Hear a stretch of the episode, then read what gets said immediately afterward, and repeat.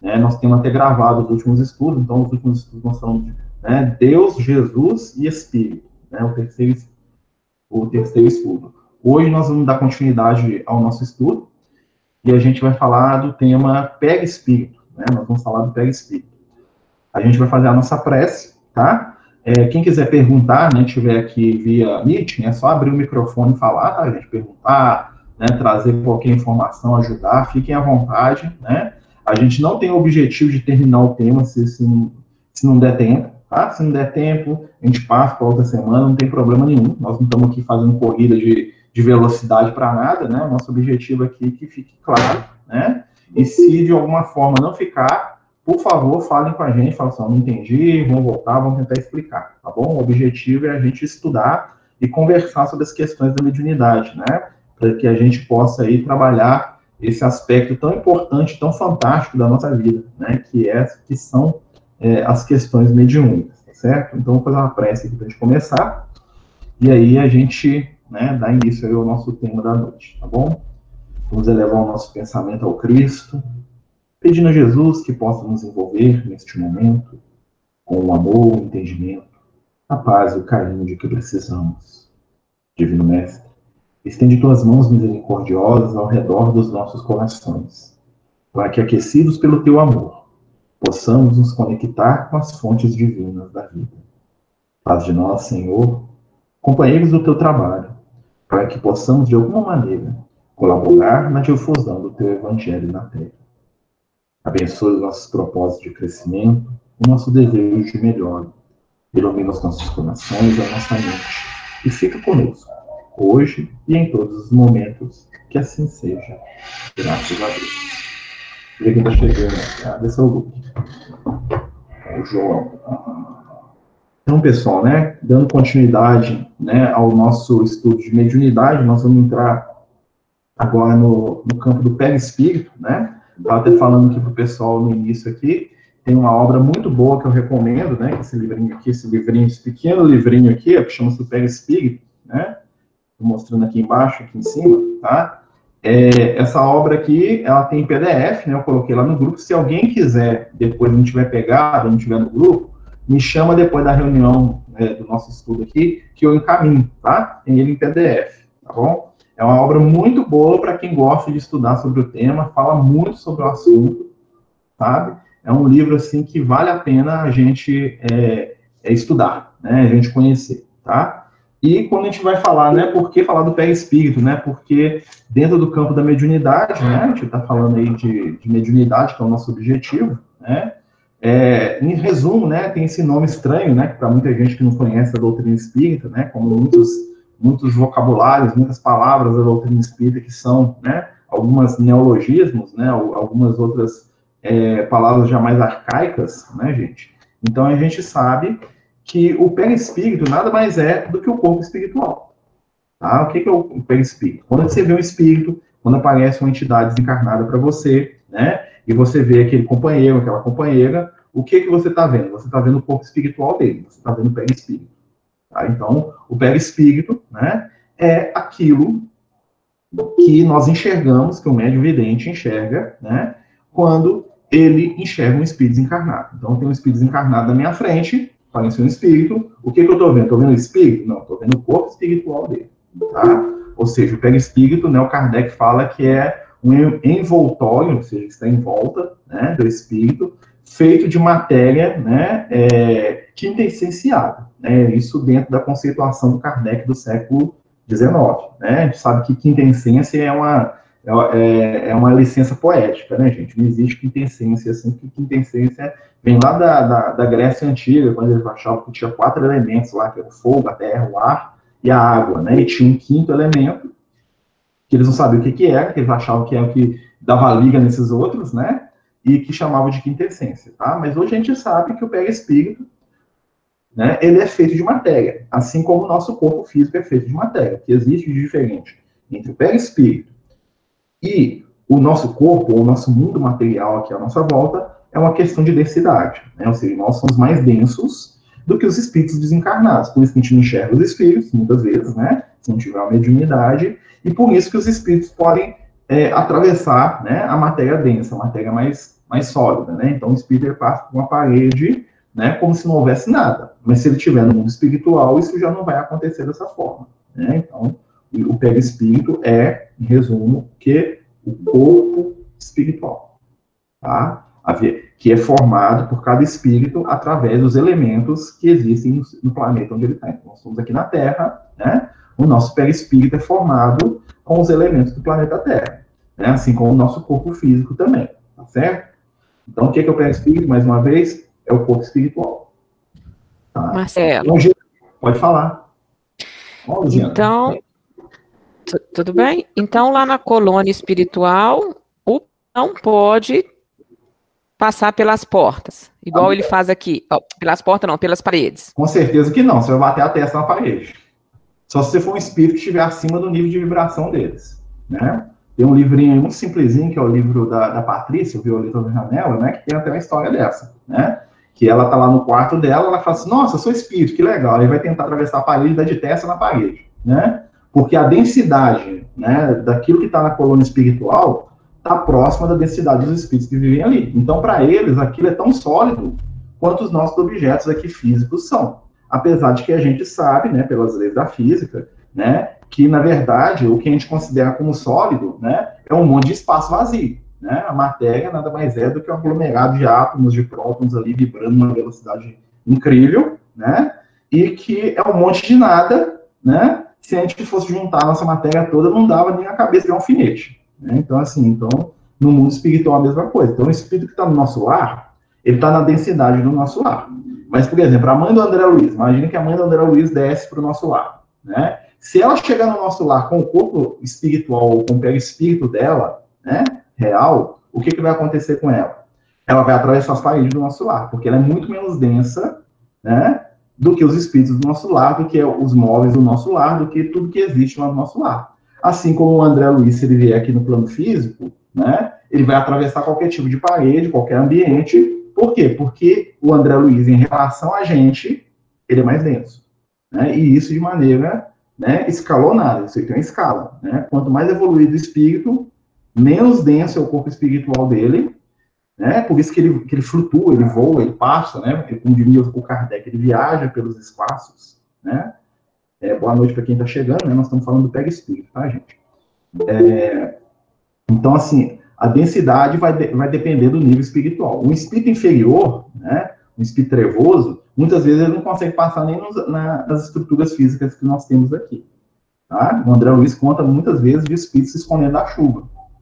Né? Apesar de que para né, eles até que eles conseguiriam, mas eles acham que não dão conta. Né? Também tem essa questão mental aí que envolve, tá bom? Então, pega espírito, ele é o quê? É o corpo espiritual que reflete o estado da nossa intimidade, ou seja, um espírito superior vai ter um, um perispírito mais sutil, mais leve, né?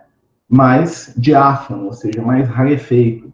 Um espírito inferior vai ter um perispírito mais grosseiro, menos denso, né, mais denso, desculpe, né, que se arrasta, né, que se prende, né, mais pesado. Por isso que a gente estava falando semana passada. Né, é mais fácil a gente enxergar um espírito inferior do que um espírito superior.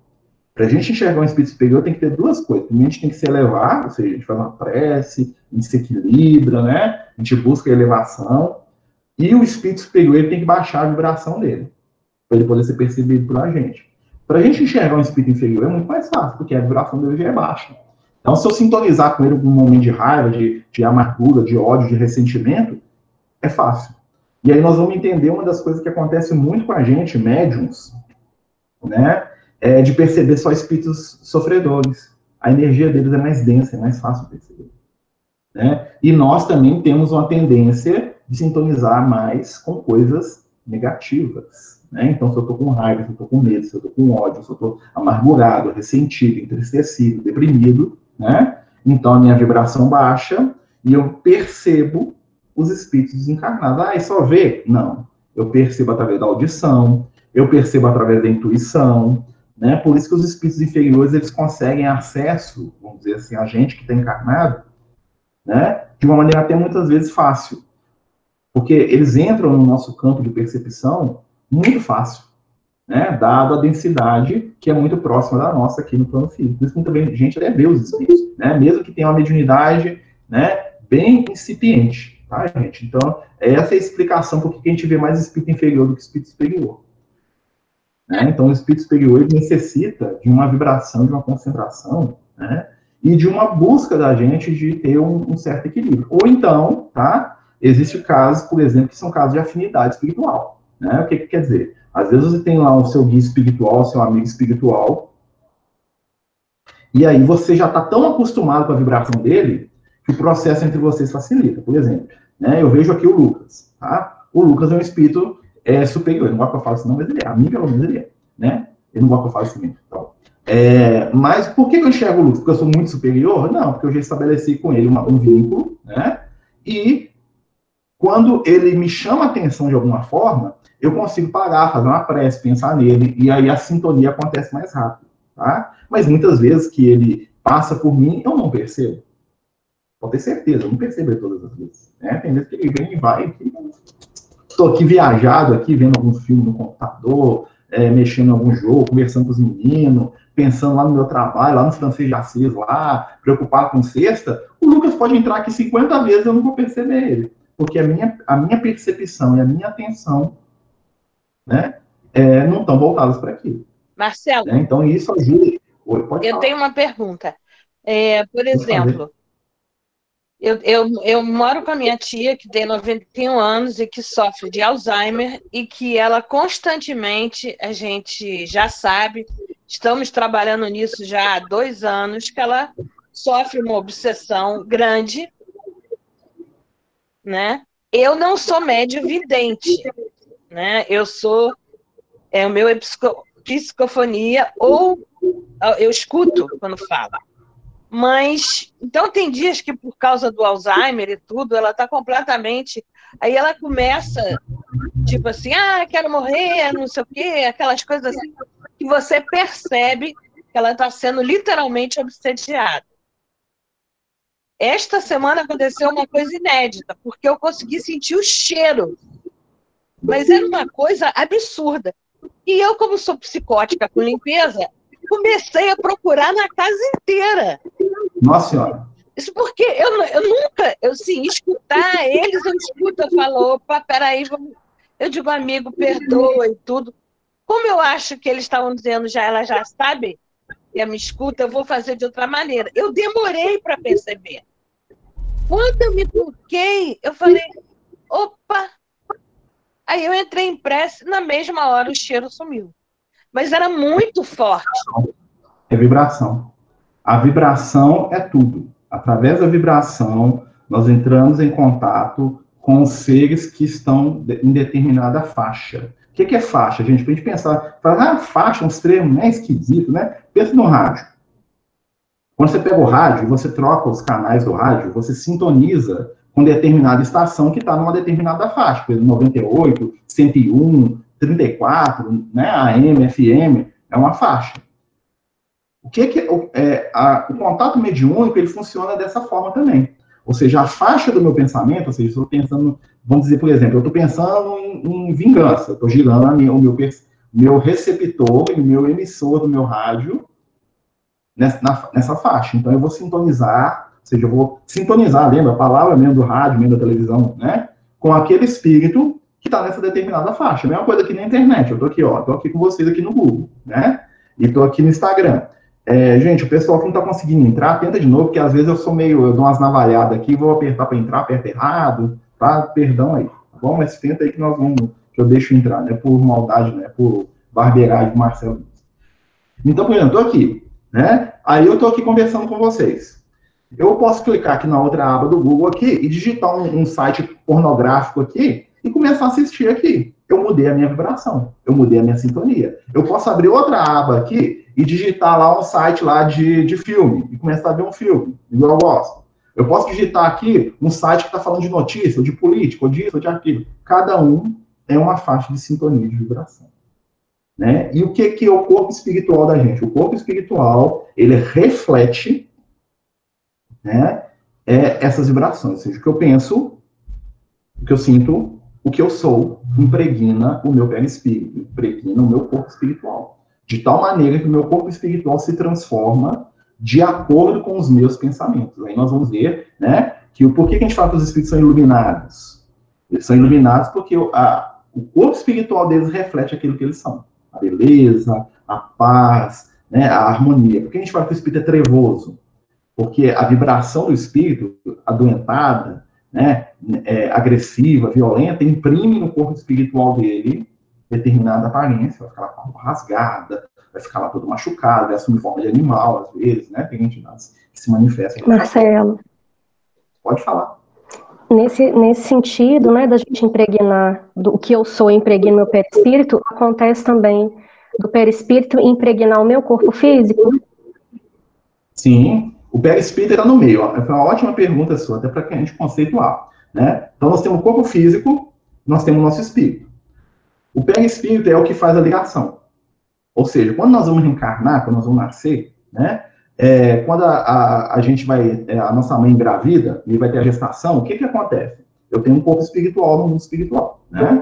E aí, é, esse corpo, ele vai, ele vai servir de molde para o meu corpo físico. O que que vai acontecer? Imagina lá, né, meu pai e minha mãe tiveram relação sexual, né?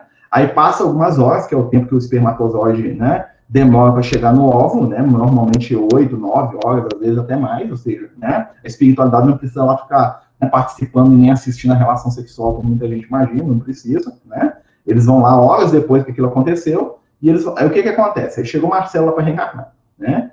O óvulo e o espermatozoide se juntaram, virou o ovo, né? Que tem lá o DNA, ou seja, a carga genética do meu pai e da minha mãe. E aí o que que acontece? Do meu corpo espiritual, do meu perispírito, né? sai um pequeno filamento que se conecta a aquele óvulo, né, fecundado.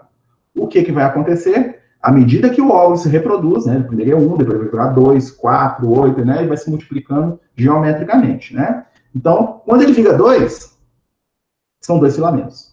Quando ele vira quatro, são quatro. Quando ele vira oito, são oito. E assim, o que, que vai acontecendo? Ela no Missionário da Luz fala, exatamente, Juliana. É, o que, que vai acontecendo? À medida que o corpo físico vai se formando, o meu corpo espiritual, meu corpo espiritual, ele vai diminuindo e ele vai jogando no meu, no meu corpo físico, né, nas células que estão se formando, as minhas necessidades espirituais.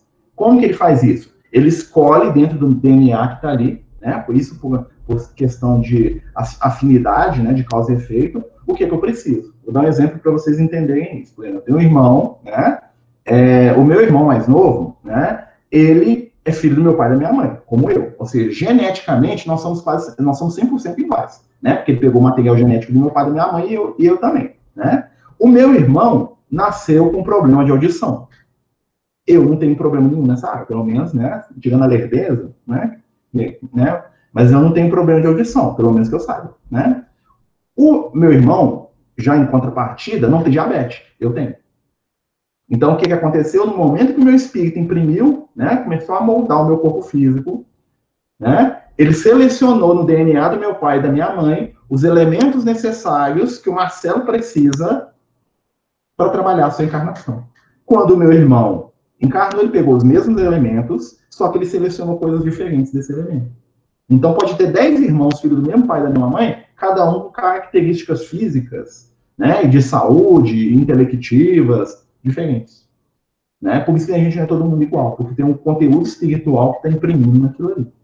Né? E aí o que, que acontece? Quando o bebê nasce, né, quando está lá para o bebê nascer, todas as células físicas do bebê tá, estão ligadas nas células do perispírito. É como se fosse um efeito de espelho.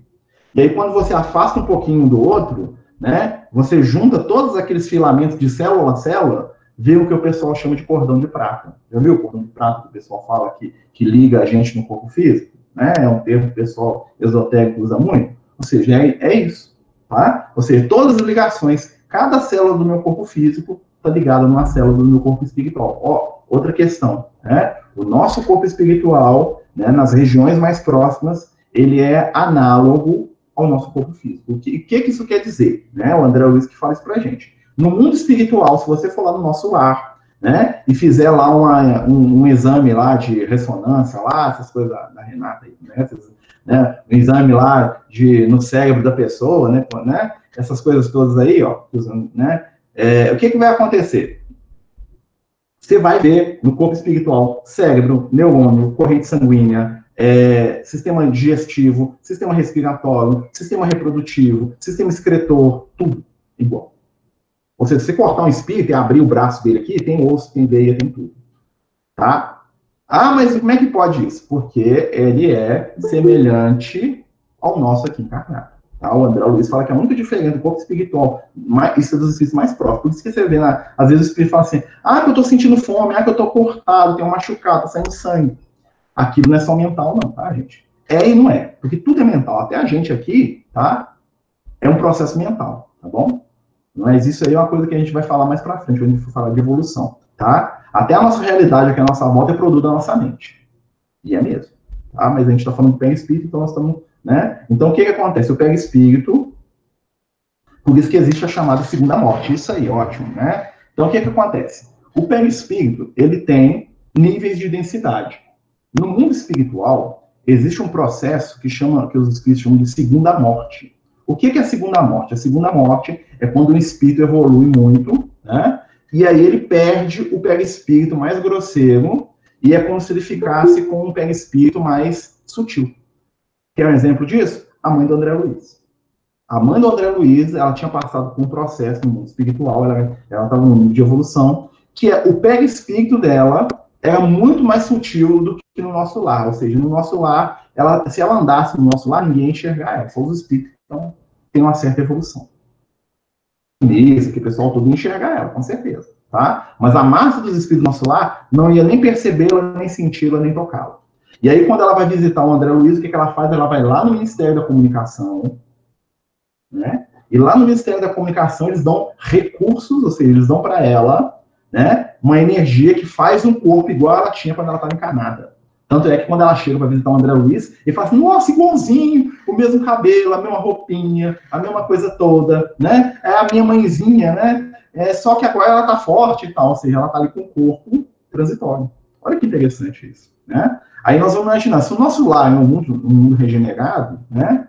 E a mãe do André Luiz, o que, é que ela estava fazendo? Ela estava materializada numa, numa esfera inferior à dela, para poder ser vista. Imagina no nosso futuro o que, que vai acontecer. Quando eu tiver os desencarnes, né, vai ser possível, por exemplo, um espírito se materializar e conversar com a família, vir passar um final de semana. Imagina. Né? Você faz lá um, uma vez por ano, lá vem o vô, a avó, o bisavô, o tataravô, não, vamos fazer aqui, vamos reunir todo mundo aqui. Ah, o, e o outro? Ah, o outro não tem, não, que já está reencarnado ele aqui, ó, né? Então nós vamos ter essa maturidade espiritual, né? E isso é algo que acontece no plano espiritual. A mãe do André Luiz foi lá, conversou com ele, participou lá, né, me incentivou no bem, e o que, que ela fez? Depois ela equilibradamente voltou para o plano dela. Ela fez todo o trabalho, ajudou lá a Narcisa, o que, que ele fez? Ele conseguiu o direito de fazer uma visita na esfera onde a mãe dele vive. Isso nós já fazemos hoje. Como? Através do sono. A gente dorme, né? E muitas vezes a gente vai encontrar com aqueles que nós amamos no mundo espiritual. Fala, Nossa, eu tive um sonho com a minha mãe. É, o Marcelo. Né? Então, isso já existe. Só que no mundo espiritual é uma coisa muito mais consciente. Tá? Deixa eu só terminar, só um pouquinho, Sandra, aí eu deixo você falar. É, então, assim, ó, olha só que interessante, né? E outra coisa, quando o André Luiz vai dormir lá no nosso lar, e ele vai visitar a mãe dele, né? Ele deixa um corpo mais denso dormindo, e sai um, um, outro desdobramento do corpo espiritual dele. Ou seja, o nosso corpo espiritual, que a gente chama de perispírito, eles são vários corpos. Vários. Tem gente que fala que é sete, mas é muito mais. Tá? Depende do nível espiritual. O pessoal fala que o Kardec resume em um só. Né? Porque, lembra, gente, o Kardec, a função dele é trazer conhecimento básico. Tá? Então, na obra do Kardec, você não vai ver referência a vários corpos, a diferença de. Isso não existe. Né? E um espírito muito superior, para ele reencarnar, o que, é que ele tem que fazer? Ele tem que descer nos planos, né? E ele tem que adensar o seu corpo físico até chegar ao ponto que esse corpo espiritual consiga encarnar. Quer ver um exemplo? Jesus. Né? As tradições do mundo espiritual falam que Jesus começou o processo dele de ficar mais denso para poder renascer, para poder nascer aqui na Terra, né? Quando o Abraão reencarnou. Ou seja, mais ou menos 2.300 anos antes dele nascer, tá? Ele começou a descer as esferas espirituais e ficando mais denso, até que chegou o momento que ele reencarnou em Israel. Né? Que ele encarnou. Fala reencarnou porque, né? porque ele já tem outra encarnação. Mas o pessoal fala encarnado porque na Terra foi só um, tá, gente? Vocês imaginam, tanto é que tem um livro do, do Ramatiz que chama o Sublime Peregrino, né? Que ele faz alusão a isso. Apesar do, do, do, do Ramatiz falar uns treinos que eu não concordo, né? Mas você pega 90% do livro, é muito bom, né? Mas é, é, é essa a ideia do livro. Fique à vontade. Não, não, acho que você já, você já até falou aí, você, é que essa passagem aí, o, o André Luiz, ele entra num barquinho, né? No uhum. caso. E nesse barquinho é como se ele estivesse navegando no fluido, né? Num, num fluido. E esse, é superior. Isso, e esse fluido ele vai subindo, né? Dá, dá, dá a entender que vai subindo, né? Aí parece aquele. É, né? Então parece até realmente uma, é tipo uma. É como se fosse um. Parece que tá um sonho. O relato do André? Luiz é de alguém que está meio sonhando, meio acordado. Entendeu? Ele tá Eu acho que é o. É o... É, é, o, é o. Aham. É o, é o, é o fluido cósmico, é, é uma das ramificações do fluido cósmico que dá uma sensação, que dá uma percepção, né, alterada, né? Ali onde o André Luiz está passando, na verdade, aonde o André Luiz foi ali para ele passar ali? Vocês lembram que lá no nosso lado tem um chamado lá, é, o Rio Azul? O Rio Azul que vem das esferas superiores, lembra? Que passa lá pelo Ministério da União Divina, né? O André Luiz passou por ali, ele fez o caminho de volta passou por, ele saiu um desdobramento, claro que você foi guiado pela espiritualidade sem perceber, ele não entendeu o processo, ele mesmo fala, né? É como se ele estivesse sonhando o relato dele. Então, o que, que aconteceu? Com certeza, algum espírito mais elevado, que ele não estava percebendo, tirou ele daquele corpo espiritual dele, levou ele pelo Rio Azul, e ele foi subindo nesse barco. O que ele registrou disso foi o barco ele navegando ali, né? Ele passa pelo Ministério da União Divina, vai para a esfera superior onde a mãe dele vive um pequeno contato com a esfera superior ainda à esfera que está ao nosso lado. Né? Ou seja, mas para ele ficar lá, ele teria que perder aquele corpo espiritual mais denso que ele tem. Tá, gente? Então, isso, isso chama de segunda morte, tá? Mas é uma coisa positiva, tá, gente? Então, e não é só, tem uma segunda, tem uma terceira, tem uma quarta, tem uma quinta, o espírito vai ficando só mais sutil. Imagina Jesus, né? Jesus tem um pé espírito, tem um corpo espiritual. Mas, segundo os espíritos, para nós é como se não tivesse nada. Porque a gente não vai perceber nada. Nem os espíritos superiores percebem direito. Então, Jesus, para ele aparecer, ele tem que ficar mais denso um pouquinho. Para não pegar uma matéria aqui, ó, é um pouquinho denso. Né? Então, assim, o pé espírito tem essa capacidade. Tá? Eu ele não sei se. É... Pode falar. Desculpe. Eu não sei se confirma aí, né? No caso, eu fiquei pensando assim que ele deve ter atravessado uma, uma distância ali lá e um, uma esfera como Júpiter ou alguma coisa assim? Não, não, isso é tudo no planeta Terra. A mãe do André Luiz está no planeta Terra. Jesus está no planeta Terra. Isso aqui é o mundo espiritual nosso, no planeta Terra. O espaço já está além disso. É, a última esfera espiritual da Terra é onde Jesus está. Sair da Terra, você tem que passar por todas as esferas, e lá onde Jesus está, Jesus te dá autorização para você sair. Né? Assim, isso que o André Luiz está tá, tá, tá relatando para a gente não tem a ver com outros planetas, não. Os planetas é outra coisa, é além disso. Cada planeta tem as suas esferas espirituais, né? Então, nós estamos, os espíritas nem trazem notícia disso para a gente. Ou seja, se a gente for analisar o nosso mundo, né? O caso do Beethoven, não é o Beethoven, não, o Mozart, né? Mas o, Mo, o que, que acontece? O Mozart, uma, um, um, uma comunicação espiritual, né? fala que o espírito dele também é um espírito que veio de Júpiter numa missão para a Terra, é outra coisa. A espiritualidade trouxe ele, né? Aí ele se acostumou aqui no nosso orbe, aí ele se materializou usando o velho espírito da Terra e ele reencarnou como moço. Né? Viveu lá aquele tanto tempo, lá, né? E trouxe as obras de arte que, que nós sabemos aí no, no campo da, da música, tá? E depois ele retorna para o mundo dele, é outro caso. Tá? É um espírito, espíritos iluminados podem fazer isso. Tá? Mas, por exemplo, o caso ali da mãe do André Luiz, a esfera onde ela está, ainda é uma esfera no planeta Terra. Tá? É aqui no nosso mundo. Existe quase que nenhum relato de esfera espiritual de outro mundo, até porque a gente não tem nem capacidade de, de entender muito bem. Né? Mas é um processo semelhante ao nosso, a gente pode ter certeza. Quanto mais densa, né, mais próximo da crosta, quanto mais sutil, mais, mais fora. Né? Então são círculos. Imagina um círculo dentro do outro. né? Então, a esfera que o André Luiz está é a esfera número 2. A da mãe dele é a número 3 aqui, ó, né? Tem gente que fala em 20, 30 esferas até chegar onde Jesus está. Então, assim, a mãe do André Luiz, por mais evoluída que ela seja, ela está lá na, né? É como se fosse um prédio com vários andares, a gente, vamos dizer assim, os encarnados, para a gente entender isso, né? Para a gente materializar a ideia. Nós moramos no térreo. Tem o subsolo. Tá? Tem abaixo do subsolo. E tem os andares. Jesus está no, no, andar 50. A mãe do André Luiz está no terceiro, o André Luiz está no segundo. As colônias do nível do nosso lar estão no segundo andar da nossa esfera planetária. Né? Eu estou fazendo isso para materializar a ideia, tá, gente? Eu não estou falando que é nessa ordem assim, não. Estou falando só para vocês entenderem, tá? Se o plano físico é o térreo, o André Luiz é o segundo, onde o nosso lar é no segundo andar. Aonde a mãe do André Luiz vive, tá bom? Então, assim, imagine isso aí, né? O Francisco de Assis, a gente sabe, por exemplo, ele vive na esfera logo anterior de Jesus, ou seja, depois do Francisco de Assis, onde Jesus vive, né? Então, se o Espírito conhece o Francisco de Assis, vê o Francisco de Assis, ele, tá, ele foi lá nessa esfera né? Mas nada impede o Francisco de Assis de descer para onde ele quiser. E é uma coisa muito interessante, tá? Isso tem a ver com a densidade do espírito, ou seja, um espírito que está no segundo andar, ele pode descer qualquer um para baixo, mas ele não pode ir no terceiro sem autorização. Um espírito está no terceiro, na terceira esfera, ele pode ir na segunda, na primeira, no subsolo. Um espírito que está lá na última, igual Jesus, ele pode ir onde ele quiser, dentro do nosso planeta. Vocês estão entendendo? Então, assim, quanto mais alto o nível evolutivo, mais o espírito consegue. Só que em alguns casos demora muito, porque tem que ficar denso, né? Igual eu falei, Jesus, para chegar a descer todas as esferas do planeta Terra, tá? Que Jesus está no planeta Terra.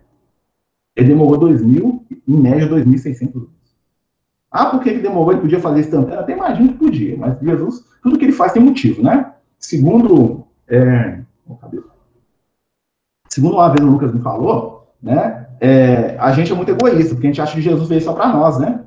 Na verdade, Jesus foi passando de esfera em esfera do planeta Terra e deixando lição em cada uma delas. A nossa, que é o plano físico, vamos dizer assim, foi só mais uma. Tanto é que depois, quando ele desencarna, para onde que ele vai? Para as regiões abismais, ele não perde tempo, não.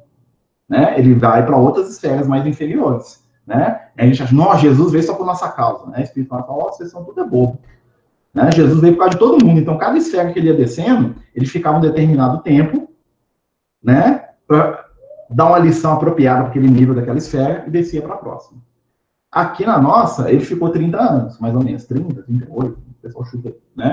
Depois ele fica três dias nas zonas abismais. Olha só, né? Isso tudo, o que vai acontecendo? Questão do corpo espiritual. E o corpo espiritual, ele tem propriedades é, que são diferentes. Por exemplo, vocês vão lembrar né, que o, o Paulo de Tarso ele chamava o corpo, o corpo espiritual de corpo glorioso, né? E fala assim, ó, morre-se em corrupção, ressuscita-se no incorruptível. Por quê? Porque ele via os espíritos, né? E ele tentava descrever dentro daquilo que ele dava conta. Então ele falava que tinha um corpo, um corpo glorioso, que é o corpo espiritual, né? Foi como ele viu Jesus, né? Por exemplo, quando Jesus aparece para Maria de Magdala, lá na tumba dele, né, lá no, no Getsemane, né, é, vocês vão notar o seguinte, Maria de Magdala não reconhece Jesus, porque o corpo espiritual de Jesus estava contra a forma, aparência. Ela não consegue conhecer. O que, que Jesus faz? Né? Ele fala do jeito que ela entende, ela fala, aí, ela pode ver. Depois Jesus aparece também para os é, irmãos no caminho de Emaús, né? Que também não reconhecem ele. O pessoal acha que é uma mágica, né? Fizeram uma abracadabra lá para o pessoal não perceber. Não, Jesus é uma aparência diferente.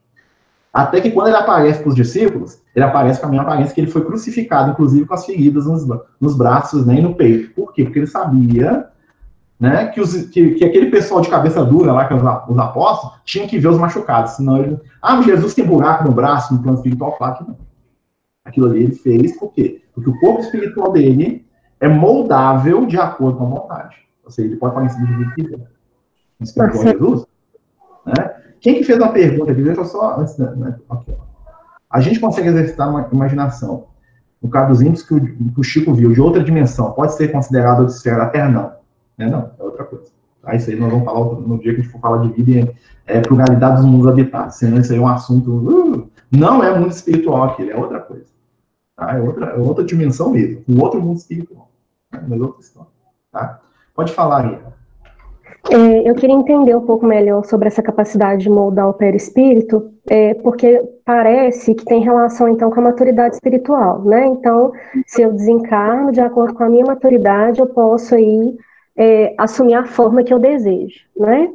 Aí eu queria entender o seguinte, como que os espíritos que a gente chama de trevosos, eles conseguem é, se, se, se manifestar em formas, assim, né, monstruosas ou de animal, enfim... E se quando, dependendo da doença que a pessoa desencarna também, tem a ver com essa maturidade, ela ir para o mundo espiritual machucada, lesada ou não? É, tem tudo a ver, olha só. É, tanto os espíritos inferiores quanto os superiores, eles conseguem alterar a sua forma, só com um mecanismo diferente. Um espírito inferior, ele modifica a forma dele como reflexo da mente dele, que normalmente é um reflexo descontrolado, né? Como ele odeia muito, quando ele tem muita raiva, quando ele tem muito ódio, o que, que vai acontecer? Ele vai começar a desenvolver garra, dente, né, agressividade. Então a forma dele vai modificando para atender o que está no coração dele. Ou seja, aquilo ali é uma coisa que ele não tem muito controle. Tá? Alguns até forçam essa transformação para virar criaturas mitológicas aí para assustar os outros. É muito comum. Só que o que, que acontece? Né? A maioria desses espíritos que conseguem fazer esse processo, inferiores, eles não conseguem desfazer. Tá? Eles ficam presos ali, eles ficam escravizados na forma, né? com a forma que eles falam no mundo espiritual. Um espírito muito inteligente, por exemplo, um Gregório, uma entidade, né, um chefe das trevas daqueles dos livros lá, ele consegue alterar a aparência dele até certo ponto. Até certo ponto. Por quê? Mesmo que ele assuma uma aparência muito bonita, ele tem uma vibração que é, que é negativa. Né? Então, às vezes você vê isso. Eu lembro que uma vez eu conheci uma moça que trabalhou comigo, né? Que é uma das moças mais bonitas que eu já vi na minha vida. Mas a vibração dela, ela é uma pessoa tão difícil de lidar. Ela era agressiva, ela era violenta, ela falava mal de todo mundo, ela tinha uma raiva, uma revolta da vida, coitada, né? Deus abençoe ela, né? Que a beleza dela se tornava feia. Você olhar para ela e falar assim, ela é bonita, mas tem um trem por quê? Porque a vibração dela não permitia isso. O corpo físico travou a forma dela, não tem jeito de mudar, né? Mas a vibração espiritual dela não se esconde. Então, alguns espíritos do mundo espiritual, os inferiores, conseguem alterar um pouco a vibração, tá? Mas eles não conseguem desenvolver fenômeno luminoso, essas coisas não conseguem, não. Tá bom? Mas, assim, eles conseguem alterar a aparência. O espírito que se animaliza, ele fica preso naquela forma. Tanto é que ele não consegue voltar quando ele quer. Muitas vezes na reunião mediúnica é isso. Né? O espírito fala, olha como que eu sou assim, assado, né? Falando lá da aparência dele, e o, doutrinário fala, então tá, então volta normal, você não consegue, você não é tão poderoso. Ele não consegue, aí ele percebe que ele está preso naquela forma. De uma serpente, ou de um gorila, ou de um tigre, ou de coisas, né? Outras coisas piores no é o nosso objetivo aqui, ficar comentando.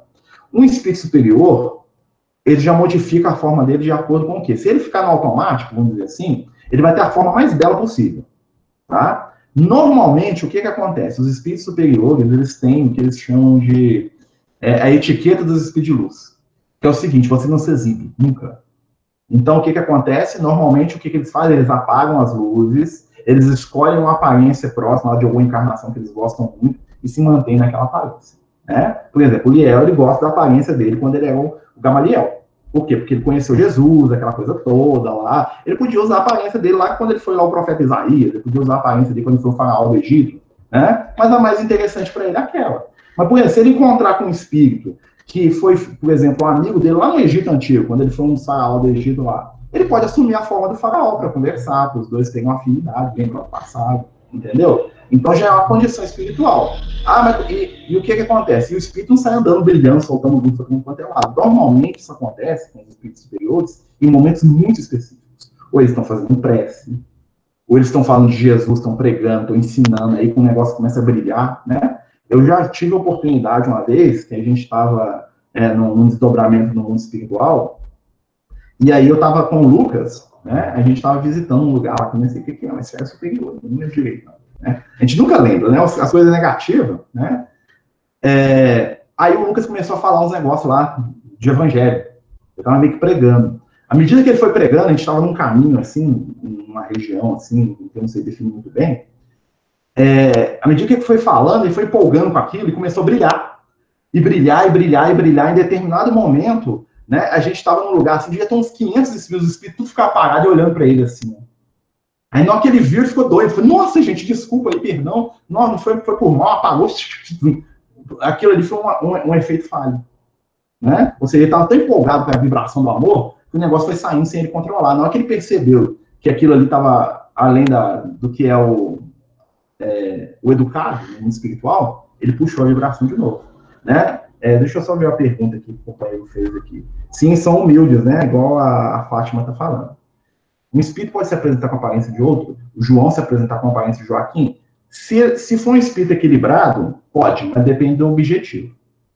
Raramente eles fazem isso, mas se tiver um objetivo bom, é possível sim, tá? Porque é muito fácil, tá? Um espírito desequilibrado, ele pode se fingir que é um, que é um, que é um espírito né, conhecido, um parente, um amigo, mas você vai, se a pessoa tiver um mínimo de discernimento, ela vai sacar que tem um trem complicado ali, né? Então, assim, muitas vezes, né, é, o que nos ajuda no discernimento é analisar o quê? O conteúdo que o Espírito fala. Você pode chegar aqui para mim, eu já fui, já vi Espírito que falou para mim que era Lucas, eu achei que era, não era. Né? A aparência é igualzinha. Só que o papo dele tava meio, meio estranho. Aí na hora que eu fui, ah, você não é Lucas, não. Né? Mas demorou um pouquinho. É possível, sim. Normalmente a espiritualidade até deixa para a gente poder, né, abrir os nossos olhos, a gente aprender também a, analisar e tal, não ser crédulo com tudo, né? Mas o, o corpo espiritual, aí é a questão do espírito que chega no plano espiritual do Nietzsche, tá? Por exemplo, é, o meu avô desencarnou com câncer, né? Ele desencarnou com câncer, muito limitado, né? Ele, tinha, ele era cego de um olho, que ele perdeu o olho no picador de cano, jogou cano no olho dele. Ele não tinha um dedo também no picador de cano, cortou o dedo dele fora. Aí chegou no mundo espiritual, né? Como que ele vai chegar? Normalmente do jeito que ele se sente, que ele se sente, ou seja, ele vai chegar lá, né? É com, a, com, as deformidades físicas que ele, teve, que ele teve. Com o tempo, a tendência é que aquilo suma. Tá? Se for um espírito que está se equilibrando, a tendência, se ele for muito velho, é que ele comece a rejuvenescer aos poucos. Tá? Então, por exemplo, o espírito chega lá com 90 anos no mundo espiritual. Ele passa 10 anos trabalhando bem, você vai olhar para ele e está com a aparência de 60. Ou então de 50. Né? Ele vai rejuvenescendo aos poucos. Ah, se for um espírito muito superior, aí já não é instantâneo, é o que ele quiser a forma que ele quiser, né? Eu conheço um espírito, uma amiga espiritual, a Lídia, até às vezes ela manda mensagem, a Lídia que menos escreve, tá sempre ocupada. É, a Lídia, a aparência dela é uma menina, né? A menina de 7 para 8 anos de idade, né? Parece uma menininha grega, né? Que ela vivia lá naquela terra dela lá, que leva o nome dela também, Lídia, né? Na região da Grécia, né? E ela parece uma menina, você vê uma menininha, não quebra a boca não é a menininha, é um espírito iluminado. Mas por que, que ela gosta disso? Porque ela aparência que tocou ela em algum momento, lá vai saber da história espiritual. Não, eu, gosto de parecer como um velho, como um idoso. Idoso mesmo, com a barba branca, igual aqueles profetas antigos, cabelão, né? né? Mas o, o Clarence, do nosso lar, né? Ele aparece com a forma de uma pessoa idosa, mas ele tem os problemas dos idosos, não. Se ele quiser aparecer como um rapazinho de 15 anos, ele pode. Só que, normalmente, o espírito escolhe uma aparência que impacte, né? Talvez para talvez mim ele apareça de uma forma e para outra pessoa ele apareça de outra. Por quê? Talvez a relação que, é, que mais me toca em relação a determinado espírito é ele enquanto mulher. Mas para outro companheiro que o enxerga, ele vai aparecer como homem. Por quê? Porque a afinidade se constrói também com essa questão da aparência. Né? Então, às vezes, o espírito vai ver, igual eu estava falando, às vezes você vai encontrar com alguém no mundo espiritual, a sua própria aparência muda. Né? Por quê? Porque às vezes você volta mentalmente, nos livros do André Luiz é cheio de relatos desse. Às vezes o encarnado está lá e eles levam ele para conversar com alguém, né? Boa noite, Adelita. É, e aí o que, que, acontece? Naquela conversa, ele assume a forma que ele tinha na encarnação anterior. Claro que é uma coisa momentânea ali, né, gente? Por quê? Porque a mente dele molda o corpo espiritual. O corpo espiritual ele é extremamente plástico, tá? Então ele, ele se molda de acordo com a nossa mente. Um espírito que é muito egoísta, que é muito preso em si, o que, que normalmente acontece? O corpo espiritual dele atrofia. Atrofia em reflexo do pensamento dele. Aí fica aquilo que o pessoal chama de ovoide. Né? Deixa eu ver o que estão perguntando. Gente, para quem está chegando agora, nós estamos falando de perispí, tá? do corpo espiritual. A aula é seguir a vibração do espírito, não só do perispírito. Na verdade, a aula é reflexo daquilo que nós somos também. Tá? Ou seja, a aula é o conjunto de pensamentos, de vibrações daquilo que nós sentimos, daquilo que nós pensamos no momento e constante. Ou seja, a minha aula, por exemplo, eu estou com muita raiva. A minha aula pode mudar de cor, ficar vermelha, ficar, né? Mas o meu, a minha aula padrão é, representa o que eu sou, por isso que os espíritos entendem que eu sou. Eles olham para Marcelo, é isso aí. Ah, eu sou muito bom, tal, né? Não, da sua aula. Lembra lá da, da história lá do vampiro do nosso lar? Ela chegou lá contando onda lá, o, o Paulo olhou para ela, né, que é o vigilante, falou assim, olha, a sua aula está escrita em outra coisa, minha filha. Olha aí, ó, e dá, ao, retrato vivo dos seus pensamentos aí. A aula é o retrato vivo dos nossos pensamentos. Né? Quem, quem falou, gente? Eu. É, e a gente, enquanto encarnado, quando desdobra, conseguimos mudar a forma? Ah, Luciana. É possível? É. É possível, tá? Possível. Até porque a gente, quando a gente é, tá, quando a gente está é, desdobrado, a gente pode assumir outras formas, né? E pode ser que a nossa forma espiritual não seja essa aqui, não. Lembra do caso lá da, da, da esposa do médico, lá do livro Libertação? O André Luiz vai lá na casa do médico, né? Na hora que ele chega lá na casa do médico, ele tá lá casado com uma, uma moça novinha, né? É o segundo casamento dele. E tá lá os filhos, aquela coisa toda, e tem um obsessor. O obsessor é a ex-mulher dele que morreu. Tá obsidiando lá o né? E aí, quando a moça vai dormir, a moça linda, maravilhosa, né? E aí a moça fala, come, bebe, aquela coisa toda, a moça vai e fala assim, ah, vou tirar a soneca da tarde, a esposa, né? Linda. Ela entra para dentro do quarto, né? Quando ela entra dentro do quarto, o André Luiz, né, tá lá conversando com o mentor, o que que acontece? Sai um espírito de dentro do quarto, que, o André Luiz fala assim, uma bruxa. Uma bruxa literal, aquela do livro de, de, de, de de, de, de, conto infantil, né? uma criatura monstruosa, feminina, sai do quarto, né? tão horrenda e tão é, repulsiva que o obsessor foge. O obsessor sai correndo. O obsessor se encolhe, foge daqui. Vocês têm ideia. O obsessor fugiu da. da... Quem que é? Aí eu olho, quem que é esse ser que está aqui dentro? Assim, é a esposa que está liberta do corpo durante o sono. Né? No mundo espiritual, ela tem a verdadeira forma que lhe reflete a intimidade. Seja, a aparência dela física, de encarnada, é uma moça linda, maravilhosa. No mundo espiritual, ela é né, aquilo que é o reflexo da mente dela. Então muda a forma assim. Né? E é possível mudar pelo pensamento também. Um espírito superior consegue alterar a aparência dele no mundo espiritual. É, alguém está perguntando aqui outra coisa, deixa eu ver. Gente, nós estamos falando de perispírito, tá? O Chico, em entrevista, comenta que a pessoa pode danificar o perispírito a certo ponto de levar para a próxima encarnação os danos causados na encarnação anterior. Sim, com certeza. Porque o perispírito, ele funciona como o quê? é, tudo que você faz materialmente, você está imprimindo no seu perispírito, é como se ele absorvesse aquilo. E aí você leva aquilo para o mundo espiritual.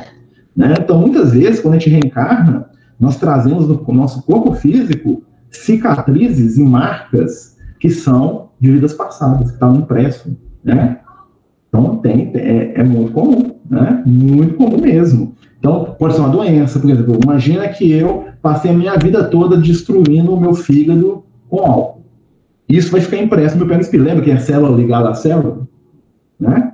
Ou seja, assim como o meu corpo espiritual interfere para formar aqui no corpo físico, o meu corpo físico, aqui na minha vida, o que eu faço? Devolve para o corpo espiritual. E aí o que, que acontece? Né? É, aquilo pode chegar a ponto de eu chegar no plano espiritual com cirrose, com doenças, com coisas que vão ser, né? Que vão ter que reencarnar para reconstruir. Como o espírito perde a forma se tornando um ovoide? pensamento fixo em alguma coisa. Normalmente, ódio, tá? É, avareza e sexo. Então, ele, ele, o que, que acontece? O que mantém o corpo espiritual é o pensamento. Né? Então, se eu só penso numa coisa, eu concentro o meu pensamento todo naquilo, só vivo em torno daquilo. Então, não precisa nem de braço, de perna, de nada. Eu não estou preocupado com isso, eu preocupo só com o foco do meu, do meu desejo desequilibrado. É o processo do ódio, o espírito vai perdendo a forma. Né? Então, muitas vezes você vai nas regiões inferiores, tem espíritos normalmente eles assumem forma de, eles vão como se eles descessem em escala evolutiva. Eles viram tipo lobo, depois viram é, répteis, né? O último estágio é tipo uma cobra. Vai perdendo braço, perdendo perna, vira uma cobra mesmo, sai arrastando, até que chega um ponto que ele vira um ovoide. Porque ele vai perdendo as características, é como se o, o, o corpo espiritual dele regredisse, né? Como se o corpo espiritual dele fosse voltando tá? Apesar de que o espírito não regride, né? A gente sabe disso, a, a, a forma pode regredir. Tá? A forma regride.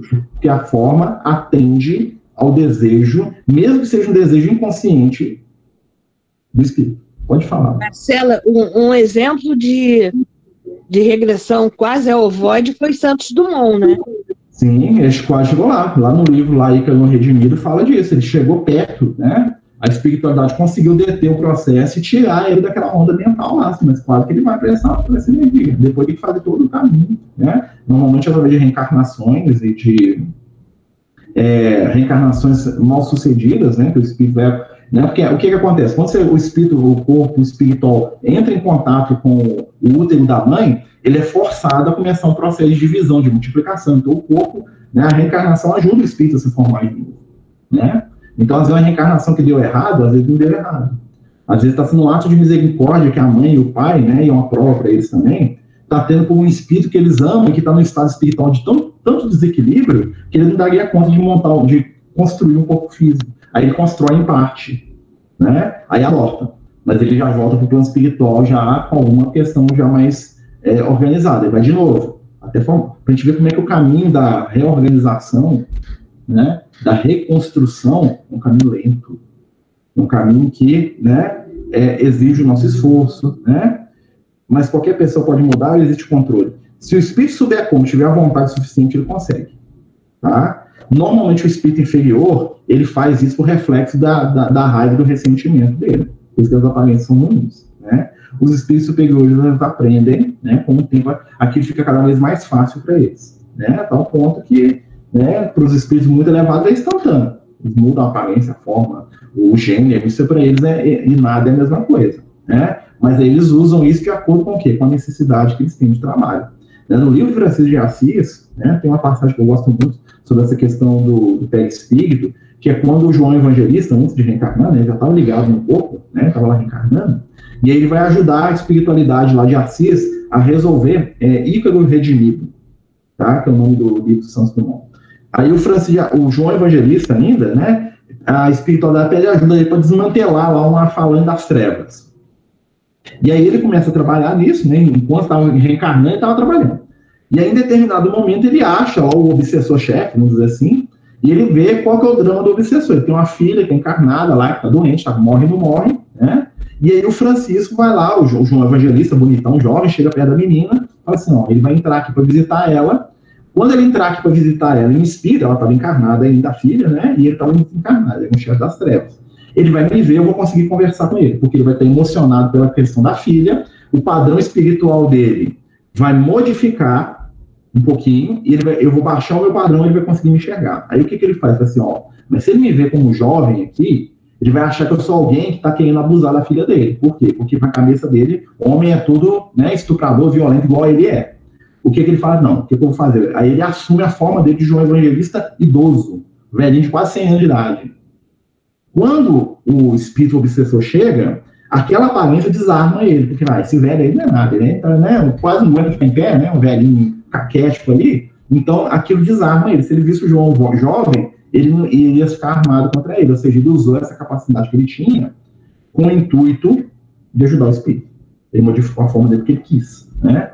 É, vamos ver aqui, alguém perguntou, uma perguntinha aqui. O perispírito é indestrutível? Não, ele é destrutivo. Tá? O perispírito pode ser machucado, pode ser ferido, tá? O perispírito, ele é suscetível, tá? A ser é, agredido. Apesar de que ele se recupera muito fácil, mas ele é suscetível, sim, a ser. Tanto é que os espíritos do, que estão no umbral, eles são torturados. Né? Ou seja, são seguidos no corpo espiritual. Tá? Com faca, com objetos. Um espírito está no umbral, pegar uma pedrada e dar na cabeça do outro espírito, vai machucar ele. Ah, vai matar? Não vai matar. Né? Porque eles não morrem ali. Né? Mas que vai causar a mesma dor de espírito. Por, que, que você acha que o André Luiz fugiu dos espíritos trevosos? porque eles eram capazes de infligir dor nele, dor física, do ponto de vista dele, né? Né? Então, por exemplo, no mundo espiritual, você vê no livro Libertação, os espíritos trabalhavam do Gregório usando facas, espadas, é, é, um monte de objetos de, de machucar, eles estavam armados lá, né? Então, assim, dentro daquele nível de vibração, um espírito inferior, tá? Possível assim. Né? Claro que nas zonas superiores, ah, bati aqui, ah, peraí, fiz uma prece aqui sumiu. Né? Ou então nem isso. Às vezes o, o, o, espírito superior é tão sutil que tudo que tem lá pode jogar uma pedra na cabeça dele que vai passar por dentro, né? Mas se eu tiver na minha vibração, me afeta. Né? Então, assim, é tanto quanto o nosso, tá bom?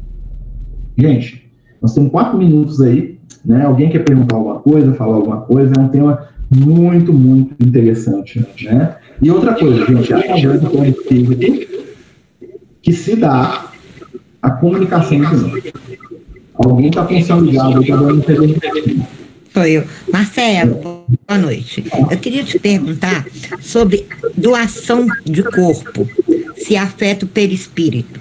Porque eu doei meu corpo para a faculdade de medicina. Depende. Depende por quê? Se a pessoa for desapegada, não. Se a pessoa for apegada, sim. Né? Hum. Então, o que, que acontece? A doação de órgãos, doação. Né? Se você tiver tranquilidade é, de desapegar, não vai ter problema. Não vai ter problema. Né? E o que, que acontece? Muitas vezes. Acontece? Muitas vezes. Deixa eu só fechar o som aqui para não dar reservação e você abre de novo, tá, Tereza? É, que, que acontece? Muitas vezes, quando você, você doa o seu, o seu corpo, você já tem um grau de desprendimento, né? Até porque você tem um desejo de fazer o bem. Aí a espiritualidade te ajuda. O grande problema, né, é eu doar o corpo da minha mãe que é desapegada. Porque eu estou tomando uma decisão em nome dela. Você está entendendo como é, complicado isso? A gente deve incentivar, é claro, falar para a pessoa doar, essa coisa toda, né? E eu acho que, que é o melhor caminho mesmo, de doar o que a gente puder para outro. Desencarnar pode tirar tudo. Se prestar alguma coisa, né, na diabetes aqui, não, serviu alguma coisa para alguém, pode, pode dar, né? Mas, é, o que que acontece? Se o espírito estiver apegado demais, ele vai sentir falta. Tem espírito que vai para o plano espiritual, né? E fala assim, cadê meu olho? Cadê meu rim? Cadê meu fígado? Eu tô sem coração. Já, já vi na mediúnica. O espírito aparecendo na reunião e falar que tá sem coração. Porque o coração dele roubaram, né? Ah, mas aí o que, que acontece? Aí ele vai conseguir obsidiar o outro. Se o outro não tiver sintonia com ele, não, ele vai ficar só reclamando lá de longe. Né? Ah, mas muitas vezes acontece que aquele que ele doou o coração é alguém que ele tem uma sintonia, que ele resolveu alguma coisa com ele. Né? Então é possível, sim. Por isso a gente tem que ter muita responsabilidade naquilo que a gente faz. Né? E a gente tem que trabalhar o esclarecimento. Nada melhor para mudar a nossa sintonia sobre alguma coisa do que o esclarecimento. Então, se você se sente tranquilo para fazer isso, se você né, acha que você dá conta, doe. Além do que, quando a gente faz o bem, a espiritualidade ajuda. Mesmo que eu não me dar conta de desapegar, os espíritos de luz vêm aqui e me ajudam. Mesma coisa é a questão da, da cremação. Né? Tipo assim, cremar é bom? Depende. Tá? Se eu sou um espírito agarrado no corpo, eu sofro a cremação. Eu posso me sentir queimando lá. Depende do caso. Né? Imagina uma pessoa muito materialista, uma pessoa muito violenta, muito agressiva, um espírito inferior mesmo. Né? E aí você manda cremar o corpo dela. Um suicida, né? Às vezes a pessoa está ali agarrada no corpo ainda, né? A espiritualidade vai tentar ajudar, vai tentar ajudar, mas, é, mas existem casos que a pessoa vai ser cremada junto. Ah, mas você conhece meu pai, que é um cara desapegado, cheio de amor para dar, é outra coisa. Ah, minha mãe que me pediu para cremar, que acha, né? Que, ou seja, quando a pessoa pede, gente, já pressupõe que existe um processo de preparação íntima para isso, né? Gente, 72 horas para alguns espíritos não é nada. Tem espírito que fica 500 anos preso no corpo. Tem lá é poeira lá dentro do, do, da, da, cova lá, o, o espírito está preso. Né? Tinha espírito preso lá na tumba do Tutankhamon, lá tinha entidade presa lá. As tumbas do faraó lá tava cheio de espírito lá. Ó. Espírito ficava mil, dois mil anos preso naquele negócio lá. Né? Que aquilo é uma máquina de prender espírito. É um protocolo. Né? Ajuda, ajuda. A média dos espíritos funciona, mas eu não faria isso com um espírito criminoso. Eu não faria isso, por exemplo, com um criminoso que desencarnou, com uma pessoa muito materialista, uma pessoa muito agressiva, uma pessoa difícil de lidar. Eu não faria isso. Tá? Se meu pai fosse um. E a gente conhece, né, gente? Fala assim: o meu pai é um cara que ele tinha, né? Eu tô, eu tô chutando aqui, tá? Não é, não é verdade, não. Meu pai é um cara que ele é um ganancioso, ladrão, tinha um monte de problema, né? Não é porque meu pai que eu vou, eu vou fingir que não tinha, né? Meu pai não é assim, não, tá, gente? Mas eu tô falando, tô dando um exemplo. Então, meu pai desencarnou. Então, opa, achando meu pai tá preso no corpo é grande. Né? O que, que eu posso fazer para ajudar meu pai? Ó, fazer prece, fazer culto, ajudar, conversar mentalmente com ele. Né? Ah, quer cremar? Fazer assim, segura a mão dele. Um pouquinho, vou cremar, não, vou enterrar. Entendeu? Ah, meu pai é um cara, meu pai é um cara desprendido, fazia caridade, amor para todo mundo. Várias vezes durante a encarnação falou que, que ele, se desencarnar, pode doar os órgãos dele tudo, que ele é, que ele que gostaria de ser cremado e tal, que jogasse a cinza dele no mar. Aí outra coisa. Né? Aí ele já está se preparando. Então, assim, cada caso é um caso. Né? Como a maioria dos casos não são esses casos extremos, né, que a gente está falando aqui, a espiritualidade estabeleceu, fala assim, ó, esse cara 72 horas, até para quê? A espiritualidade dá um jeito de separar o companheiro do corpo. Claro que ninguém que não merece, gente, não vai passar por isso não, né? Ah, eu sou meio, eu sou um pouquinho apegado aqui, vou me cremar. Não, vou separar o Marcelo aqui, vou ajudar ele, né? Então, assim, a espiritualidade sempre vai dar um jeito a favor daqueles que estão na boa sintonia, né? Não preocupa não, tá? Eu estou falando no caso mesmo de um espírito muito difícil, uma pessoa muito complicada. Aí nós temos que pensar duas vezes. Nós temos que ter né, o equilíbrio para entender que aquelas pessoas que a gente ama, às vezes elas também cometem erros. Né? Então a gente tem que analisar isso bem. Né? É, a gente tem uma perispírito, ele está muito ligado com a questão da mediunidade, porque através do perispírito nós conseguimos perceber os espíritos desencarnados. Ou seja, né, quando o médium se concentra, o que, que acontece? Aí nós vamos falar aquela questão da aula. Né? Onde que o perispírito entra no processo mediúnico? Imagina que o meu perispírito está aqui, ó. Normalmente a nossa aula, vou passar só uns minutinhos, tá, gente? Mas é, é, é porque tem a ver, tá? Nós temos aí uns três minutinhos, acho que dá para gente falar. É, e vai ficar gravado também, se a pessoa não puder ficar. Então, o que que acontece? O nosso perispírito, ele não fica dentro do nosso corpo, ele fica extravasando, né? Tanto, tanto é que às vezes o pessoal confunde o perispírito com a isso o pessoal fala, alma e perispírito é a mesma coisa, está misturado, não é a mesma coisa. Então, o que, que acontece? Quando a gente entra em estado de concentração, quando a gente faz prece, quando a gente pensa no bem, lembra que eu contei a história do Lucas para vocês? O que, que aconteceu com o Lucas? Ele começou a falar de Jesus, de amor, né? A aula dele começou a brilhar. Com a gente acontece a mesma coisa. Né? Quando eu estou fazendo uma prece, quando eu estou concentrado, imagina que o meu, que o meu perispírito está aqui, um centímetro para fora do meu corpo, aqui em torno, aqui, né? dentro e fora, né? porque está né, misturado. Eu, imagina que eu fecho os olhos e concentro, ele, já, ele dilata né, chama exteriorização da sensibilidade. Ou seja, ele exterioriza, ele, cresce. Né? Tem até umas músicas quando eu penso em Jesus, eu cresço. Né? Então, o que acontece? O perispírito da gente dilata. Quando o nosso perispírito dilata, nós conseguimos perceber os espíritos que estão dentro dessa área que ele dilata. Por exemplo, vocês têm ideia, né? O, o, o pessoal de uma vez da Rússia, para poder medir a aula do Chico, o perispírito, a área de, do perispírito do Chico, mediu, deu 15 metros. Ou seja, a, partir do Chico Xavier, em torno dele, um campo de 15 metros, era a, aula do Chico. Se qualquer espírito chegasse ali, o Chico ia perceber naquela aula. Né? Que tivesse dentro de uma determinada vibração, claro. Né? Ah, o Chico, o Chico, né? A aula de Jesus, quando ele estava encarnado, ou seja, o corpo espiritual de Jesus, ele encarnado no estado mais contido que ele, tipo, que ele tinha, cobria a Palestina inteira. Você imagina o que é isso? O corpo espiritual, a aula do Cristo, cobre a Palestina inteira, isso Jesus encarnado.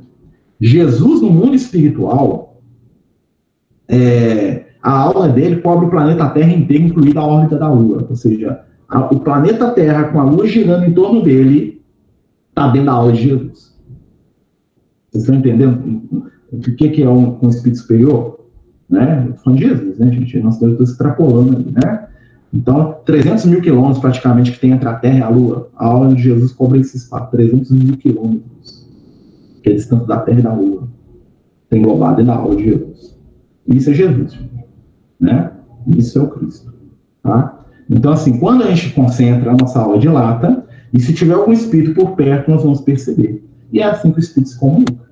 Ele se aproxima da gente, a gente dilata a nossa aula, quando você é um médio ofensivo, né? E aí você consegue perceber o espírito que está à sua volta. Por isso que a gente entra no lugar, né? A gente está mais sensibilizado, mais concentrado, o médio ele consegue sentir o ambiente. Tá? E nós vamos falar disso lá no estilo de mediunidade, psicofonia. Isso é só a primeira ideia para a gente conceituar o tema. Tá? Então, pelo perispírito que nós vamos sentir a, a presença espiritual. Ou seja, quanto mais a minha aula dilata, mais eu percebo os espíritos maior minha área de, atenção. É como se eu estivesse esticando os meus braços aqui, ó. Se eu esticar muito, eu vou pôr a mão na parede aqui, né? Mas se o meu, se o meu braço esticar 5 metros, eu ia ter uma área de contato muito maior, vocês concordam comigo? Imagine que a prece permite que a gente vá ampliando isso aí, tá? Quando que às vezes o médium precisa aprender controle mediúnico? É quando às vezes a aula dele está tão aberta que ele sai percebendo tudo o tempo todo.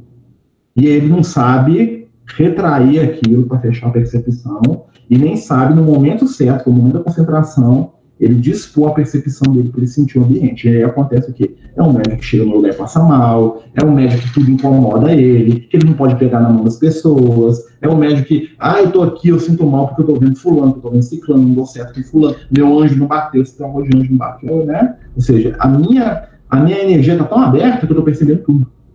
Né? Então, olha só como é que assim, entender essa questão do perispírito vai ajudar a gente lá na frente. Ah, gente, nosso tempo acabou, né? A live vai ficar gravada, viu, gente? Né? A gente vai deixar gravado aqui no Instagram, né? Normalmente o Caio grava pra gente também aqui no, no, no Meet, tá colocando lá no YouTube. Né? Não sei se ele transmitiu no YouTube hoje, mas vai ficar gravado, tá, gente? Quem quiser assistir depois, fica à vontade, né? Tá lá no Instagram do, do Amigos do Caminho, vai ficar lá no YouTube também, né? Depois nós vamos ver para pôr no Instagram do Francisco de Assis também, né? Ver com, com o Alan, com o pessoal, para a gente lá, né, começar a usar lá o espaço do Instagram do Francisco de Assis também, para poder colocar, tá bom? Gente, é, nós vamos terminar o nosso estudo, até porque passamos dois minutos, né? Nós começamos 8 e 5, né? Já são 9 e 7, né? E queria convidar todos amanhã para o nosso estudo de Evangelho, vamos para Mateus capítulo 6, né? Estudar o Evangelho de Mateus capítulo 6, quem quiser participar, tem em mim, também ficar gravado, vai passar aqui no Instagram também, né? E semana que vem, né? Se eu não me engano, tá? Eu tenho que olhar a listinha, mas o tema do nosso estudo, né? Evolução. É o quinto princípio básico. Deus, Jesus, Espírito, Espírito, evolução. Vamos falar de evolução semana que vem. Depois vem causa e efeito, né? É, mediunidade, influência do Espírito na nossa vida, influência do Espírito na natureza. É, tem vários princípios aí que a gente vai passar, né? Então, semana que vem, mesmo que tenha fora de ordem, vamos falar evolução. Nosso tema da semana que vem, evolução. Tá bom, gente? Vamos falar do processo evolutivo, né? Muitas questões que nós falamos aqui hoje vão ser é, reforçadas e explicadas no estudo da semana que vem, tá bom? Gente, vamos fazer uma prece para a gente terminar, né? Elevar os nossos pensamentos ao Cristo de amor, pedindo que possamos nos tornar médicos do bem, instrumentos da luz, companheiros do consolo, ferramentas do auxílio. Divino amigo, estende sobre nós as tuas mãos misericordiosas, para que possamos mais uma vez aprender, crescer e amar. Abençoa o nosso lar, a nossa família, todos aqueles que nós amamos e permite que possamos estar sintonizados contigo nas propostas do bem. Senhor, fica conosco, nos dê a força, nos dê a fé, nos dê a esperança. Te agradecemos pela oportunidade de estudo e te pedimos, mais uma vez, que esteja em nossos corações e em nossas mãos. Que assim seja. Graças a Deus.